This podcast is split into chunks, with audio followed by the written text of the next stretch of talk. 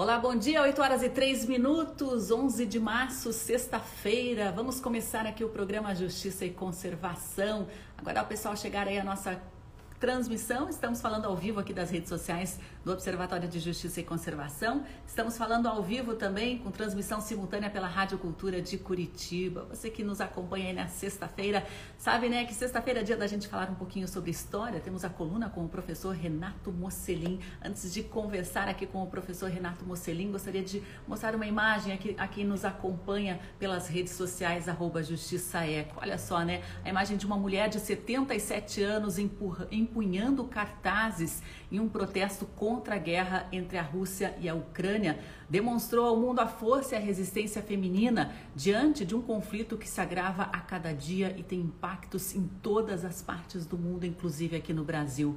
A ativista Helena Osipova é sobrevivente ao cerco nazista a Leningrado, uma ação orquestrada pelos nazistas durante a Segunda Guerra Mundial. A idosa foi detida pela polícia de São Petersburgo após se manifestar contra a invasão russa ao território ucraniano. Em uma das mãos, sustentada pelo corpo arqueado já pela idade, ela pedia paz. Na outra, a destruição das armas nucleares para evitar a ameaça de uma terceira guerra mundial. O protesto foi interrompido né, por policiais do choque que levaram a idosa, colocaram a mulher dentro de um camburão. Mas durante toda a ação, ela não soltou os cartazes. E a gente percebe a presença e a força feminina do, diante desses conflitos históricos. Né? Ao longo da história, as mulheres participaram de diversos conflitos armados. Mas normalmente né, a história é uma narrativa masculina contada por homens.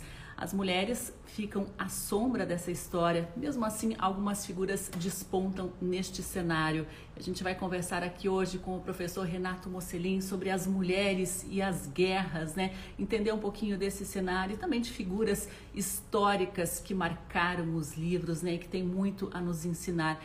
Em geral, as mulheres estão envolvidas né, em pedidos de paz porque sabem que suas famílias suas casas, suas cidades serão bastante afetadas, mas nem sempre elas conseguem ficar à margem né, da luta armada. O professor Renato Mocelin vai entrar aqui com a gente para comentar um pouquinho sobre o que os livros de história nos contam. Das boas-vindas a todos aí que estão nos acompanhando. Olha lá, a Tânia Mara está no Pantanal assistindo, acompanhando aqui. Tânia, muito bem-vinda. Aral Carilândia está com a gente, Zulene Vitoriano. Pessoal, fiquem bem à vontade aí para participar aqui da nossa coluna de história. Paula Bianca está aqui, a Sara também acompanhando, o professor Renato Mocelin. Vamos começar então, temos muitas informações do público a respeito da guerra. Agatha Pandoli também está com a gente. Bom dia, professor, tudo bem? É, bom dia, Sandra. Bom dia, ouvintes. Tudo bem, tudo tranquilo. E você, como é que está? Mais ou menos. Abasteci o carro hoje, foi um pouco dolorido, professor. Acho que a guerra ainda vai impactar economicamente aqui o Brasil de diversas formas, né? É verdade, Sandra, é verdade. Infelizmente, nós vivemos uma situação trágica em vários aspectos, né? E na economia, essa guerra, a economia já anda bem, a tendência é, é, piorar. Mas uma hora nós podemos fazer qualquer dia aí um programa. Por quê? O que, que aconteceu com a Petrobras nos últimos tempos que levou a essa, a essa situação, né? Mas, Sandra, eu antes de começar a falar sobre o nosso tema de hoje, né?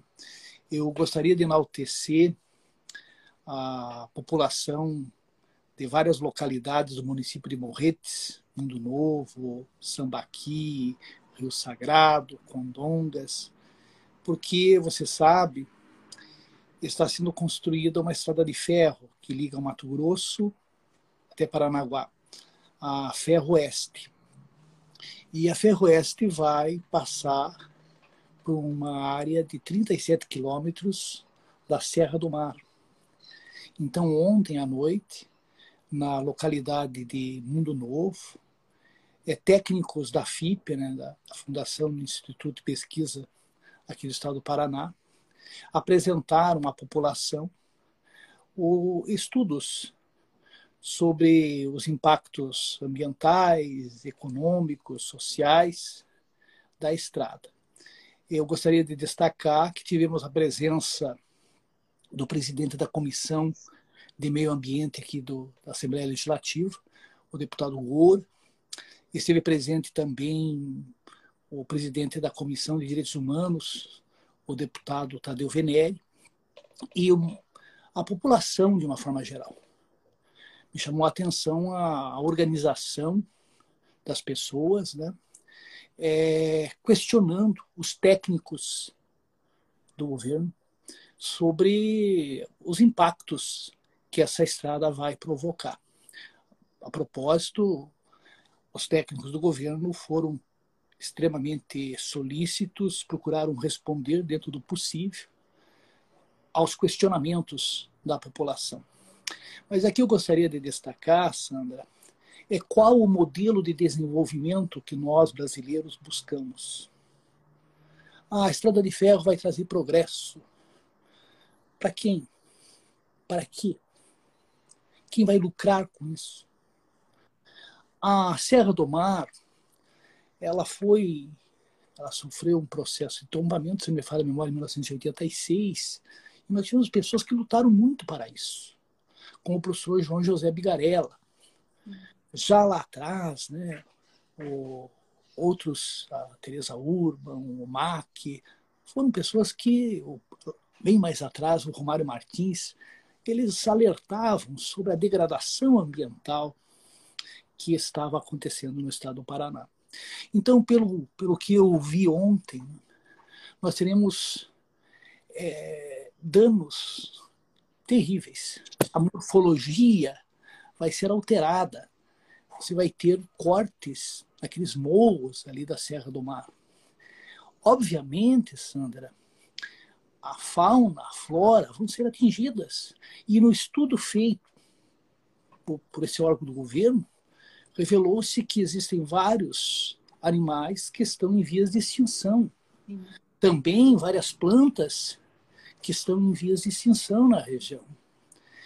É, e há uma gravidade ainda maior, porque a, o traçado apresentado, Sandra, vai passar por uma área de nascentes, uma quantidade imensa de nascentes.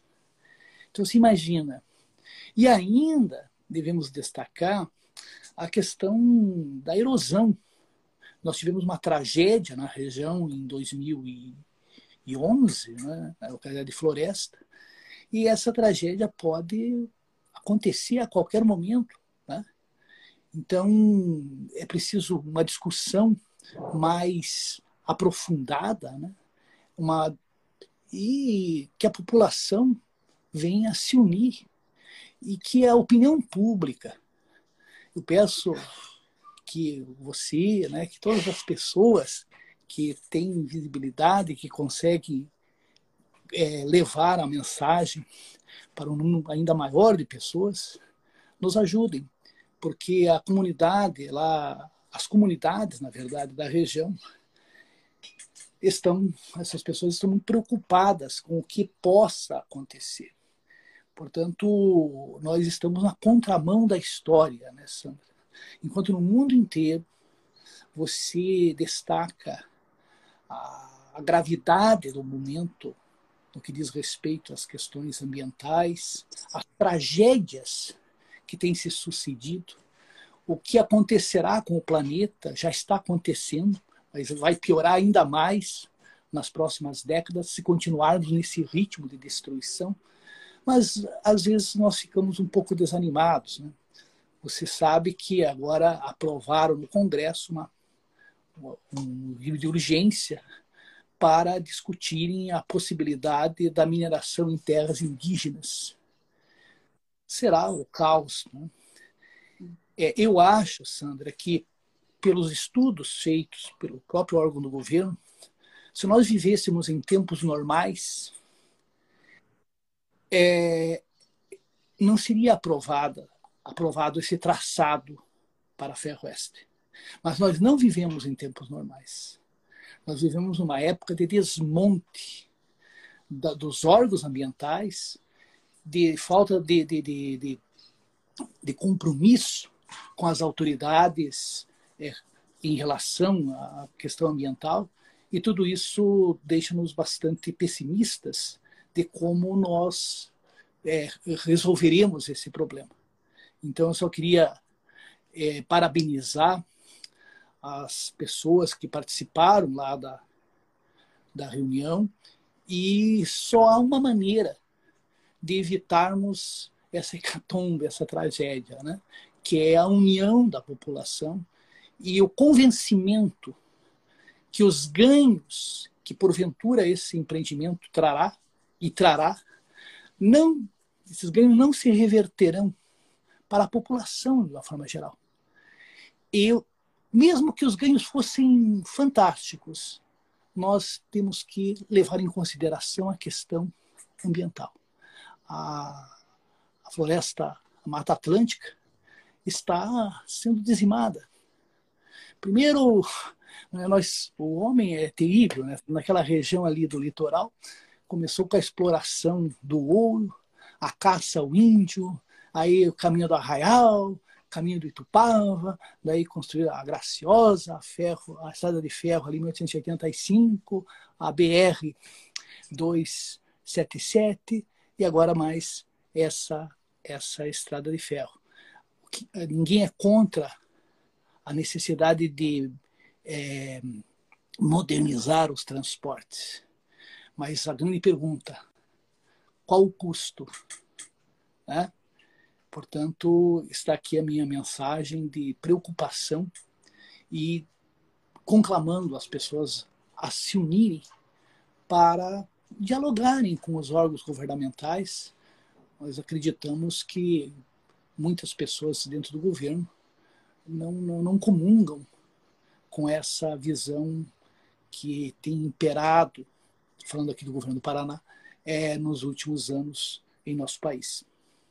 Exatamente esse desenvolvimento, né, a todo custo, esse suposto desenvolvimento, né? É impressionante como esse atual governo estadual ele quer, né, afetar definitivamente ali essa área da Serra do Mar, que é um remanescente de Mata Atlântica, um, acho que um dos únicos que restaram aqui no nosso estado. O Paraná é, tinha uma cobertura florestal magnífica, né? Não sobrou praticamente nada, foi tudo transformado em pasto, em lavoura de milho, de soja, né, monocultura. Existem dois grandes remanescentes, que é o Parque Nacional do Iguaçu e é aqui a região da Grande Reserva Mata Atlântica. E nosso governo tem aí tentado de todas as formas, né, construir, é, empreender de forma enorme, né, com altíssimos impactos nessa região. Marcos Rosa Filho lembra né, que o atual traçado da Ferroeste vai passar entre o Parque Nacional Guaricana e o Parque Nacional Saint-Hilaire Lang é muito triste, né? Porque a gente percebe que há muitas opções de traçado, né? Em locais já devastados, já impactados. Por que, né? Nesses remanescentes, nos últimos remanescentes,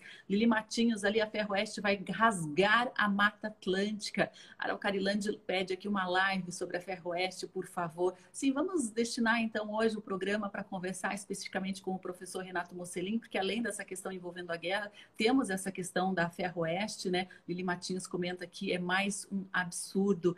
Zulene Vitoriano comenta, professor, às vezes tenho a impressão que alguns políticos acreditam que futuramente vão se alimentar e beber dinheiro. A gente não está pensando no futuro, né, professor? A gente está caminhando aí já para a nossa própria extinção é, com, os no... com as nossas ações atuais. Isso é, é, é um pouco frustrante, né, para quem entende, para quem valoriza a natureza, a tudo que ela nos traz. É, é a questão, Sandra, é o modelo de desenvolvimento que nós traçamos para o Brasil nos últimos tempos. Quer dizer, você prioriza a exportação, a exportação de commodities, é soja, é minério, quer dizer, isso quem alimenta a população brasileira são os pequenos agricultores, a agricultura familiar. É evidente que o agronegócio é importante, mas não deve ser prioritário. Mas essas pessoas têm uma grande força no Congresso, elegem muitas pessoas. Então, na verdade, quando a população vota, deveria questionar melhor né, quais são os posicionamentos do seu candidato no que diz respeito à questão ambiental, se tem algum compromisso com a preservação, né? Então, infelizmente, nós temos no Congresso, um Congresso que há exceções, claro, muitas exceções, é, que não está muito preocupado com um momento trágico que nós vivemos. É uma visão imediatista. E, Sandra, quando a gente fala em, na história das estradas de ferro, né, quando construíram a madeira mamoré, cortando lá a floresta amazônica, em pouco tempo ela foi desativada ou subutilizada porque o ciclo da borracha se esvaiu. Aqui, a São Paulo, Rio Grande, passando pela região do Contestado, né, também quando tiraram todas as araucárias, ou quase todas as embuias, ela perdeu utilidade. O que será daqui a 30 anos da nossa economia? Eu espero que o Brasil não continue daqui a 30 anos exportando commodities. É, que o Brasil tenha um desenvolvimento industrial, tecnológico, que nós não venhamos a continuar exportando minério, é, soja, enfim, que o Brasil te, esteja num outro patamar. E daí talvez não haja a necessidade dessa pressão pelo escoamento da, da produção. É, infelizmente, não há um planejamento de longo prazo. As coisas são imediatistas. Né? E claro, né, Sandra, há muito dinheiro envolvido. E quem sou eu para dizer isso, mas esses interesses econômicos eles acabam sobrepujando aquilo que é racional, aquilo que é científico, aquilo que é, é fundamental para a população de uma forma geral. É, Araucarilândia ainda questiona, né, dialogar com gangster, né, parece que temos uma, uma máfia aí no nosso governo estadual, e até comenta que latifúndio é igual muito poder, que é igual eleger vereador, deputado, para fazer as leis em próprio benefício, né, a gente percebe aqui que não só a Serra do Mar será impactada no Paraná com essa construção da Ferroeste, mas temos também aqui a Serra da Esperança, Inácio Martins, que abriga também remanescentes importantes, né, mas essa região de Morretes, né, que será impactada diretamente. Inclusive, há essa suposta preocupação de não desmatar muito, mas eles vão abrir túneis e mais túneis, né? O que terá um grande impacto. Imagine, né? o barulho, a, a, a, quantidade de suprimentos de construção civil que serão usados, serão levados para essa região tão sensível de serra, que inclusive abriga uma flora, uma fauna é, endêmica muito especial e muito rara, né, professora? Além da própria paisagem, que terá um impacto definitivo só para completar, senão eu não vou falar do tema que nós nos propusemos hoje, né?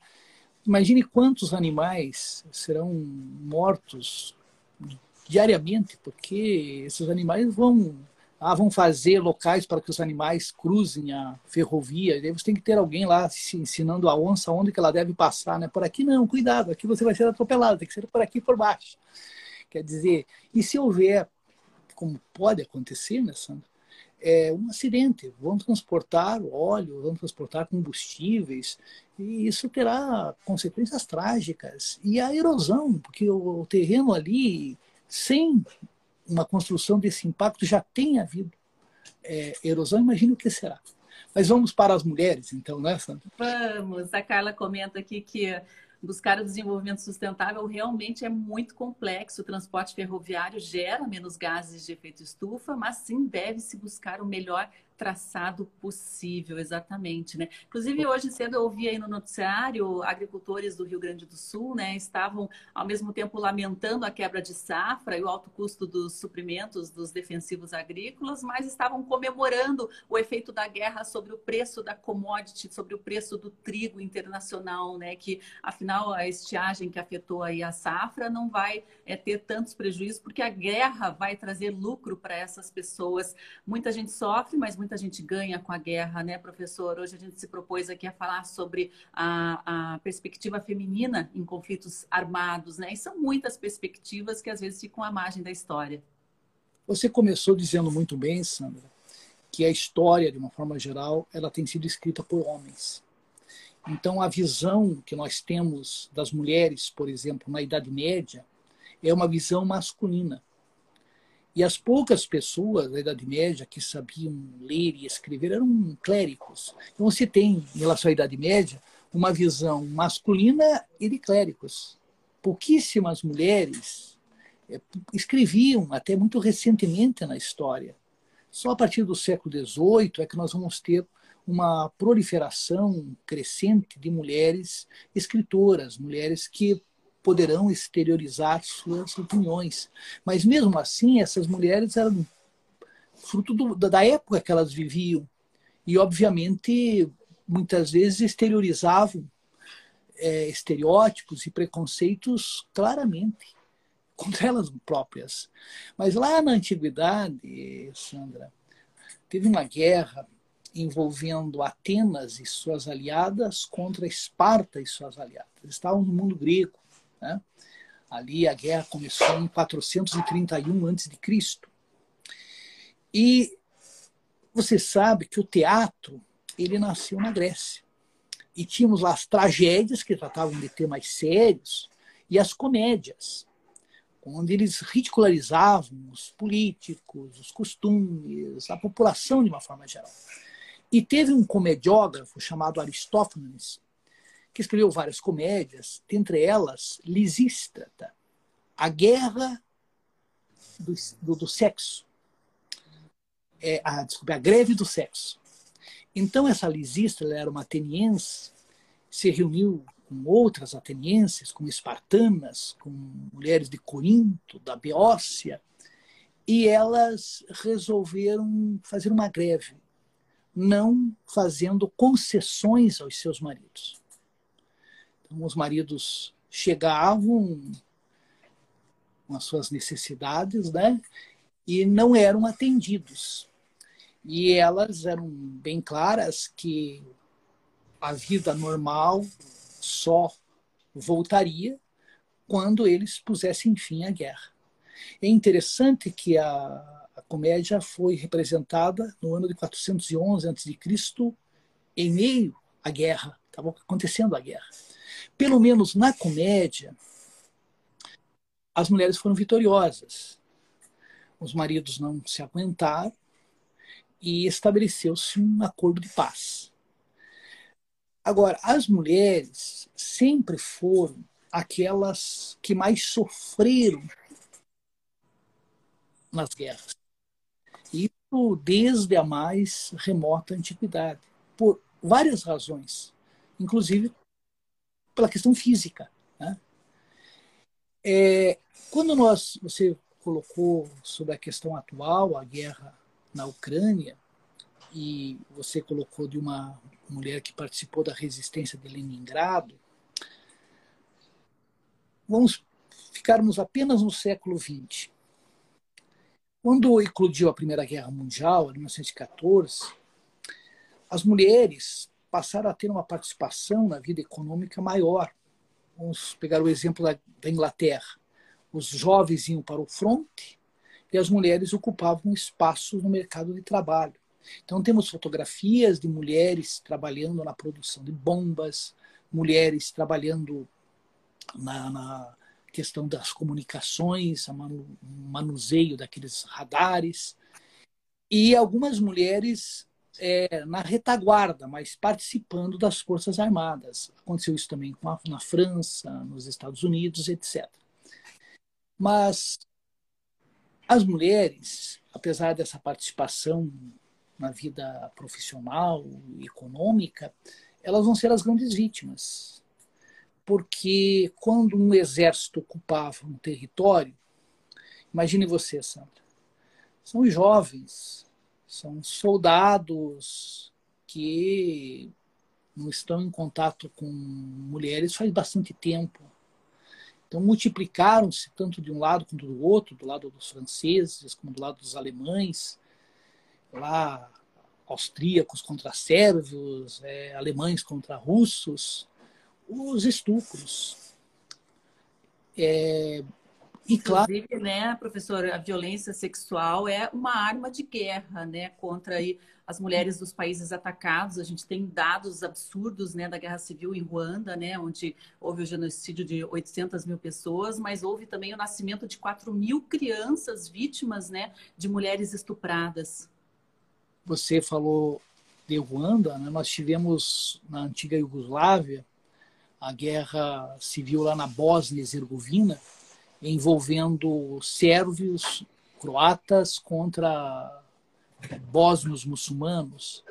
E uma quantidade imensa de mulheres bósnias, elas foram estupradas, engravidaram, muitas não conseguiram abortar e nasceram muitas crianças cujas mães não aceitavam essas crianças. Foi no começo da década de 90 e o problema persiste porque muitos rapazes, muitas meninas que já são adultos nos dias de hoje, têm graves problemas porque não são aceitas pelas suas mães, não têm pai, evidentemente, não têm uma família, e esse é o fruto da, da guerra para, para as mulheres. Você lembrou bem Ruanda, e eu cito também ali a, a, os conflitos no desmonte da antiga Iugoslávia. Mas quando nós tivemos nós tivemos é, ali a Primeira Guerra, você imagina que quantas mães perderam seus filhos, quantas esposas perderam seus maridos, e houve um, um déficit masculino, por assim dizer, porque a maioria das pessoas que morreram na Primeira Guerra Mundial tinham entre 18 e 40 anos, 40 anos e eram, em sua maioria absoluta, homens. Então, muitas moças ficaram sem casar ali no período pós Primeira Guerra. E também quando dos bombardeios, as crianças, a busca pela sobrevivência. E quando um exército invade uma região, é, obviamente as pessoas dominadas precisam sobreviver. Então, muitas mulheres, para sustentarem seus filhos, para também se sustentarem, acabam tendo que se prostituir por bem ou por mal. Né? Não, tem, não tem muita saída. Eu vou contar algo trágico, uma das coisas mais trágicas do século XX, sabe, Sandra? Em 1937, no mês de dezembro, o exército japonês invadiu Nanquim, tomou Nanquim, antiga capital imperial da China. Ali em dezembro de 37, janeiro de 38, milhares de chineses foram executados. Alguns tinham que abrir a própria cova e eram fuzilados. Mas nós tivemos mais de 20 mil mulheres que foram, que foram violentadas e foram mortas. 20 mil. 20 mil, inclusive crianças, mulheres idosas. Há fotografias de mulheres assim é, que foram serviciadas e diante delas soldados é, vendo aquilo com naturalidade. Os japoneses na Coreia, nas Filipinas, nas regiões que eles dominaram ao longo da Segunda Guerra, eles escravizaram mulheres. Existiam mulheres que eram obrigadas a servirem as tropas. Isso não foram os japoneses que inventaram. Quando Napoleão, em suas incursões militares, por exemplo, a invasão da Rússia, havia um grande número, evidentemente, de combatentes, mas também acompanhavam mulheres para serviços diversos, inclusive para atender às necessidades, entre aspas, fisiológicas dos soldados. É, quando os alemães invadiram a União Soviética, Hitler deu a esses alemães total liberdade aos soldados de tratarem a população civil sem obedecerem às leis de guerra, né, sem, sem levar em consideração a Convenção de Genebra, em que o prisioneiro deve ter um tratamento digno. Né? O sujeito se rendeu, ele deve ser levado para um local, deve ser alimentado, deve, enfim, ser tratado com humanidade. Né? Mas não foi o que aconteceu. Na verdade, nós vamos ter atrocidades as mais diversas. E as grandes vítimas foram, foram as mulheres. Então, não dá para dizer, ah, os alemães foram maus, os soviéticos foram bonzinhos, não. Quando houve a contraofensiva soviética, a Hungria, por exemplo, lutou ao lado da Alemanha. Os soviéticos entraram na Hungria e também pobres mulheres húngaras.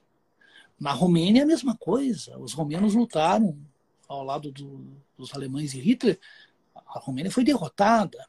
E quando os soviéticos entraram em Berlim, uma quantidade imensa de mulheres foram também violentadas. Existiam aqueles estupros coletivos, sem que os generais, lá, os comandantes, é, interviessem, faziam vistas grossas. Os aliados, Sandra, eles vão paulatinamente expulsar os alemães da, da Itália, né? os aliados que eu falo, britânicos, franceses, inclusive a nossa FEB participou das lutas ali na Itália. E a derrota também da Itália fascista de Mussolini. Só que a população italiana estava num grau tão elevado de miserabilidade que as mulheres que anteriormente eram seviciadas, violentadas pelos alemães e pelos próprios fascistas, passaram a se, a ter que se entregar, muitas vezes por uma barra de chocolate, por um pedaço de queijo, por alimentos para soldados aliados, porque é um instinto de sobrevivência. Quer dizer, é, até quando a gente fala sobre isso, Sandra, é preciso pontuar que não existem santos em uma guerra. No cinema, normalmente você tem o bem de um lado, é, o mal de outro. Nas guerras, com exceções, prolifera o mal. Na propaganda norte-americana da Primeira Guerra, para deixar os soldados mais animados, afirmava-se que as mulheres francesas eram mais liberais e que eles na França poderiam vivenciar aventuras amorosas que não estavam vivenciando nos Estados Unidos.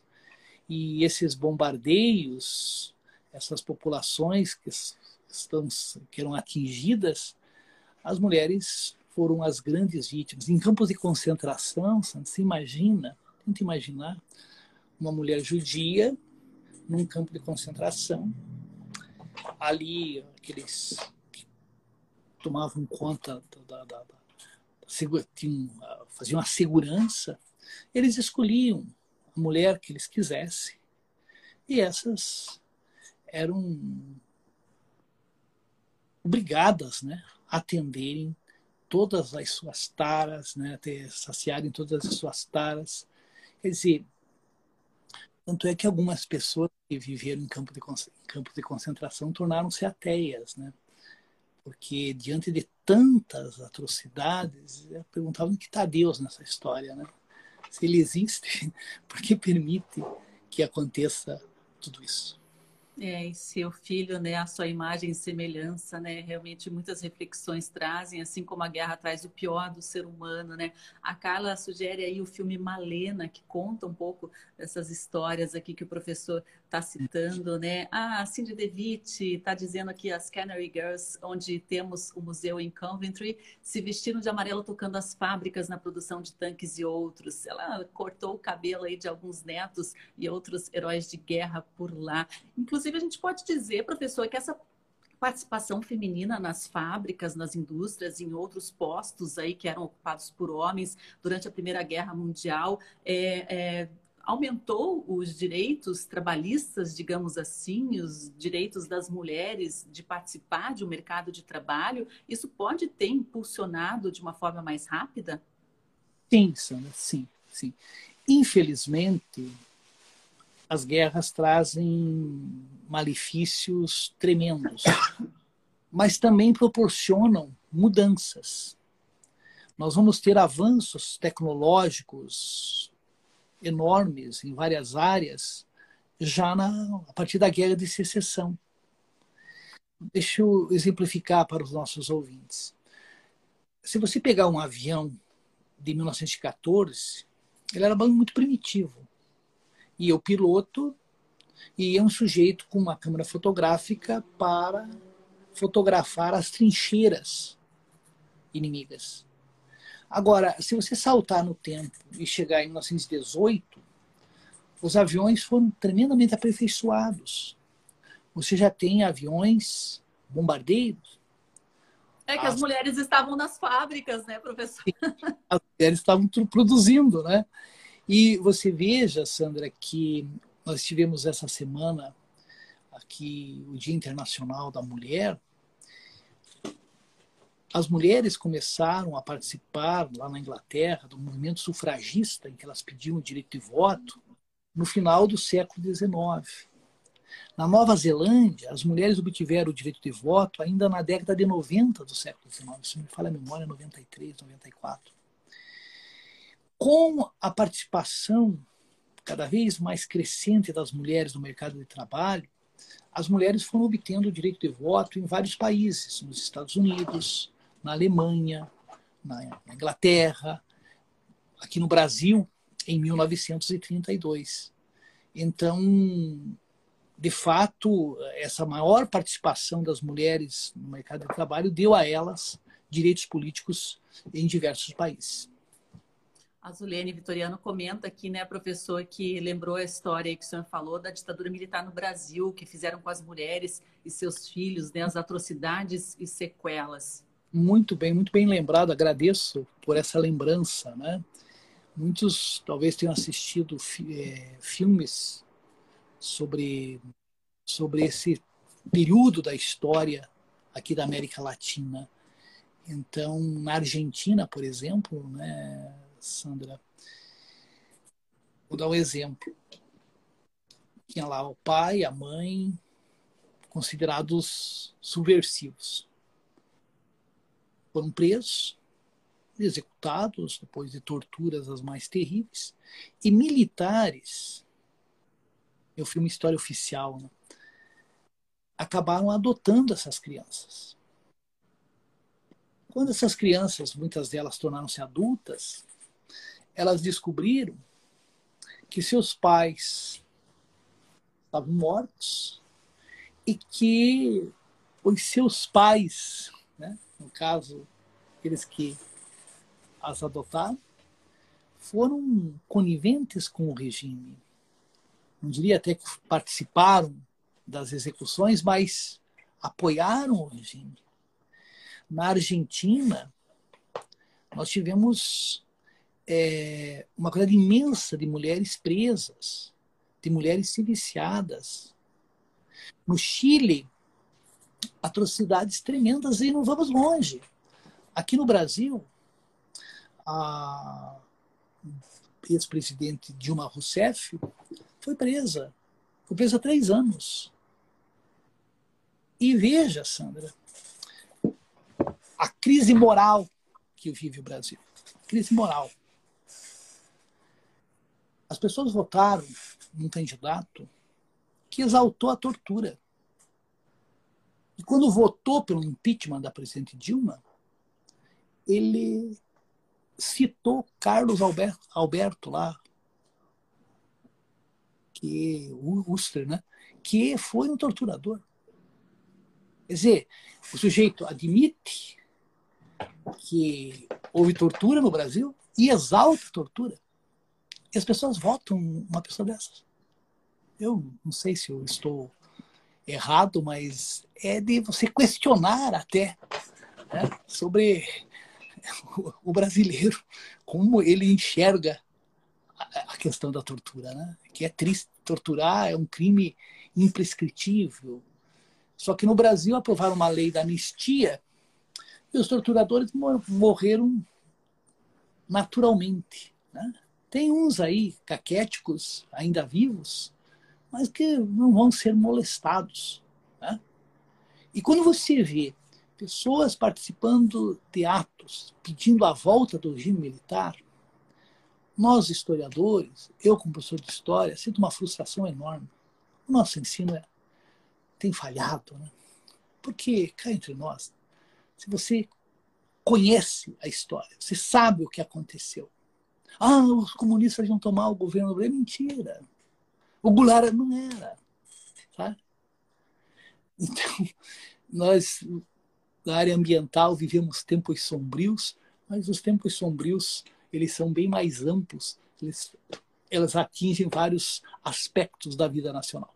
É, a gente espera que essa nuvem negra que está sobre nós aí, sobre nossas cabeças, né, passe rápido, né, e o céu limpe, esclareça, né, tire os véus aí da, da, da escuridão dessas pessoas, né. Cindy DeVitt também lembra que tem um museu sobre a conquista do direito de voto. Agora ainda falando sobre as mulheres na guerra, né, professora? A gente vê aí muitos joguinhos, muitos filmes, aquelas mulheres ninjas. A gente ouviu muito falar de Joana Dark, de personagens aí. Existiram mulheres que foram para frente de combate, que marcaram seu nome na história, né, que inspiraram outras mulheres, né, justamente encarando, de repente, até perfis masculinos em conflitos armados violentos.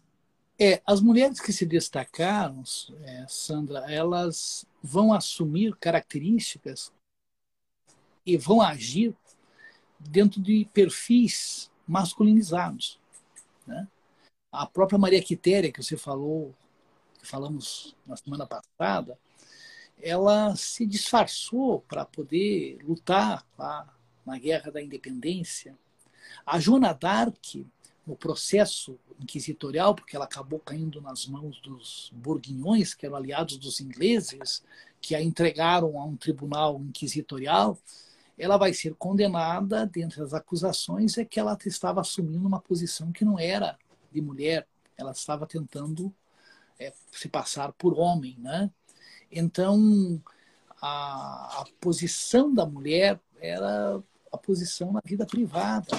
E isso persistiu até muito recentemente e ainda persiste em algumas regiões do mundo. Né? Você veja que recentemente lá no Catar, né, uma moça foi condenada assim, a 100 chibatadas porque ela denunciou um, ato de violência sexual contra ela. Né? Então nós temos hoje na Arábia Saudita, em vários países, uma legislações que são muitas vezes fundamentadas em princípios religiosos, onde a posição da mulher é, é das piores. Aqui no Brasil, né, Sandra, você veja que no começo do século, até o final da escravidão, imagine você, Sandra. Você é mulher na África, você é capturada, você é jogada naquele navio os navios negreiros, que o Castro Alves coloca muito bem em suas poesias. Imagina toda a violência que você sofre ali. Aí você desembarca no Rio de Janeiro. Você é levada lá para o mercado, o Valongo, onde ocorriam os leilões, onde as pessoas escravizadas eram vendidas. E, obviamente, as moças é, com atrativos físicos mais salientes atingem preços elevados. Aí alguém compra, leva para o seu sobrado ou para a sua casa grande. E aí a mulher escrava, negra, vítima do seu proprietário, muitas vezes da esposa do proprietário, que tinha ciúmes em relação a escrava que podia se tornar uma predileta do seu proprietário, e toda sorte de atrocidades. Então, quando nós estudamos a história, é preciso é, termos esse olhar em relação aos excluídos. E as mulheres foram, ao longo da história, as grandes excluídas. E em muitos aspectos, em algumas áreas, a exclusão persiste até os dias de hoje. Tanto é verdade, né, Sandra, que o Brasil apresenta números catastróficos. Nós temos crimes, feminicídios, um dos mais elevados do mundo. Quer dizer, também pudera, né? Se o marido flagrasse pelas ordenações filipinas, no seu livro quinto, a mulher com outro, ele podia matá-la e não era crime. E até muito recentemente, os uxoricidas que matavam suas esposas, é, se eles conseguissem, entre aspas, provar o adultério, eles alegavam legítima defesa da honra e eram absolvidos. Isso ali nos anos 40, 50, Recente, né? até a história bem recente. Então, hoje nós estamos tendo essa guerra lá na Ucrânia e as grandes vítimas são as crianças, são as mulheres. E aí vem um rapaz que é deputado estadual e diz a besteira que disse. Ele, na verdade, reflete o pensamento, Sandra, de muitas pessoas do sexo masculino, pois há um machismo estrutural bastante forte em nosso país que tem todo um rescaldo de uma cultura patriarcal. É, o deputado Arthur Duval, né, por São Paulo, eleito, tem é youtuber aí do canal Mamãe Falei, foi até a Ucrânia lá, ainda gravou áudio, né, dizendo que as ucranianas, as refugiadas, eram fáceis porque eram pobres, né, um episódio aí, justamente que o professor fala, né, reflete muito bem a cabeça, né, a mentalidade do brasileiro médio machista. Arocarilândia lembra aí a figura de Anitta Garibaldi, Carla também lembra Carolina a Grande, professor. Eu gostaria de falar, muito bem lembrado, a Anitta Garibaldi. Anitta Garibaldi, Sandra, ela hum, casou-se aos 14 anos, imagine. O marido dela bebia todas e era violento. A Laguna, Santa Catarina, né? então província de Santa Catarina. E aí tivemos a chamada Revolução Farroupilha, a Guerra dos Farrapos. O Giuseppe Garibaldi, que lutara pela unificação da Itália, houve lá um complô que ele participou e esse complô fracassou. E ele foi condenado pelos austríacos a revelia a pena de morte. E ele acaba fugindo. Vai para Marsella, depois acaba vindo para o Brasil. Desembarca no Rio de Janeiro, vive um período no Rio de Janeiro, e é convidado para participar lá da, da Revolução Farroupilha. Bento Gonçalves, Bento Manuel Silva, o, e ele, com o Davi Canabarro, eles tomam Laguna e fundam a República de Santa Catarina. E ele conhece a Anitta, a Ana, né, que tinha à época 18 anos. Foi uma coisa assim instantânea, né? Foi uma empatia recíproca. Conta-se que era uma manhã bastante fria e a Ana serviu café para os revolucionários. E eles vão enfrentar preconceitos diversos. As autoridades religiosas vão demonizar a Ana. Inclusive, pessoas que estão do mesmo lado na guerra do do Giuseppe. A Ana, grávida, acabou presa e ela descuidaram, né, Sandra?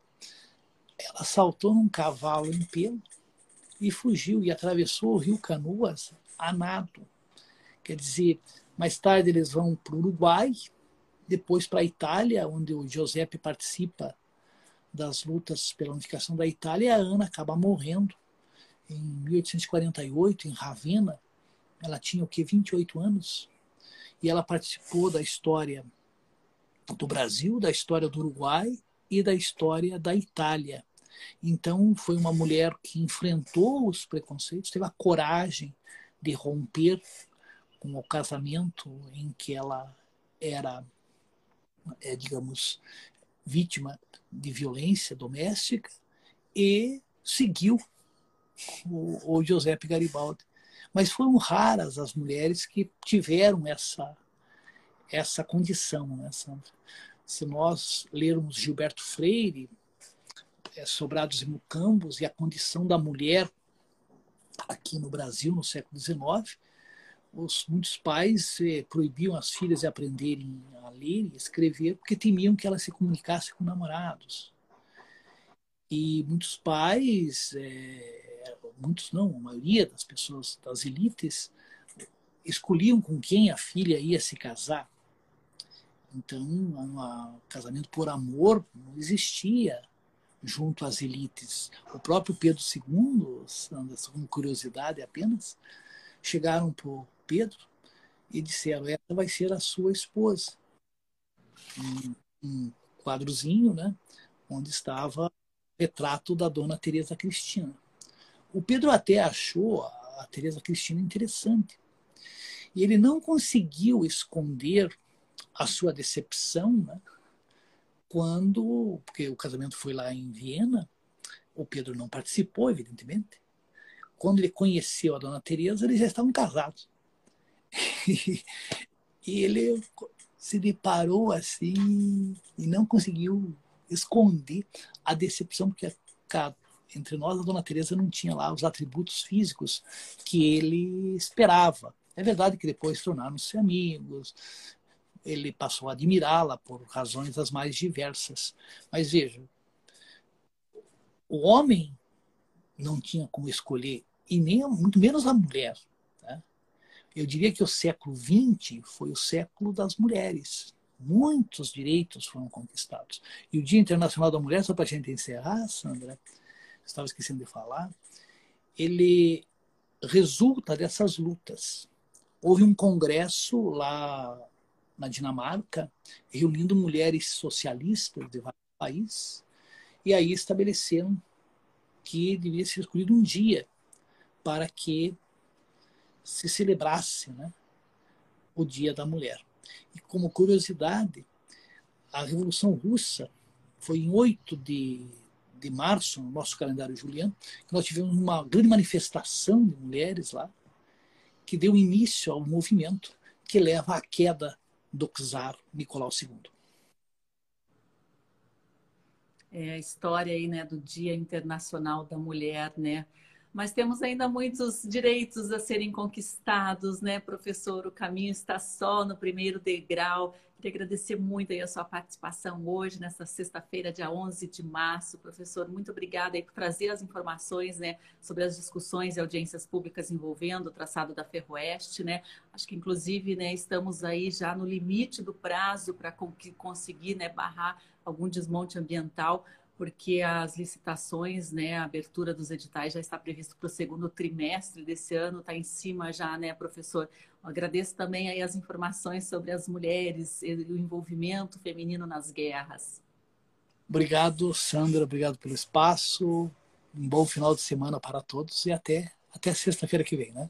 Até, professor. Uma ótima sexta-feira a todos que nos acompanham também. Lembrando que as nossas transmissões ficam gravadas aqui no nosso canal, né, no nosso IGTV no Instagram. Ficam também disponíveis no nosso YouTube. Qualquer dúvida aí, se vocês não encontrarem os links, alguma coisa, algum tema específico, pode entrar em contato, mandar um direct aqui que a gente encaminha o link, tá bom, pessoal? Agradeço demais aí a presença de todos, né? Reforço o convite para conhecerem o nosso site, justiçaeco.com.br. Lá tem o nosso jornal que é disponibilizado em forma digital gratuitamente. E Peço também para vocês é, ficarem atentos às nossas redes, compartilharem nosso conteúdo, comentar, curtir, porque isso nos ajuda bastante a dar mais escala aqui às nossas informações. Bom, um ótimo fim de semana a todos e voltamos na segunda-feira. Na segunda-feira teremos aqui a presença de Sérgio Leitão, diretor executivo do Instituto Escolhas. Nós vamos estar falando sobre a questão envolvendo a mineração e o desmatamento no Brasil. Será que somos aí um país acostumado a destruir, que está se conformando com a destruição. Sérgio Leitão tem estudos inéditos aí, dados novos que trazem esse panorama aqui no nosso Brasil a respeito de garimpo, de mineração e de desmatamento. Então, segunda-feira teremos a presença aqui de Sérgio Leitão do Instituto Escolhas. Eu espero a companhia de vocês ao vivo aqui a partir das 8 horas da manhã. Até lá.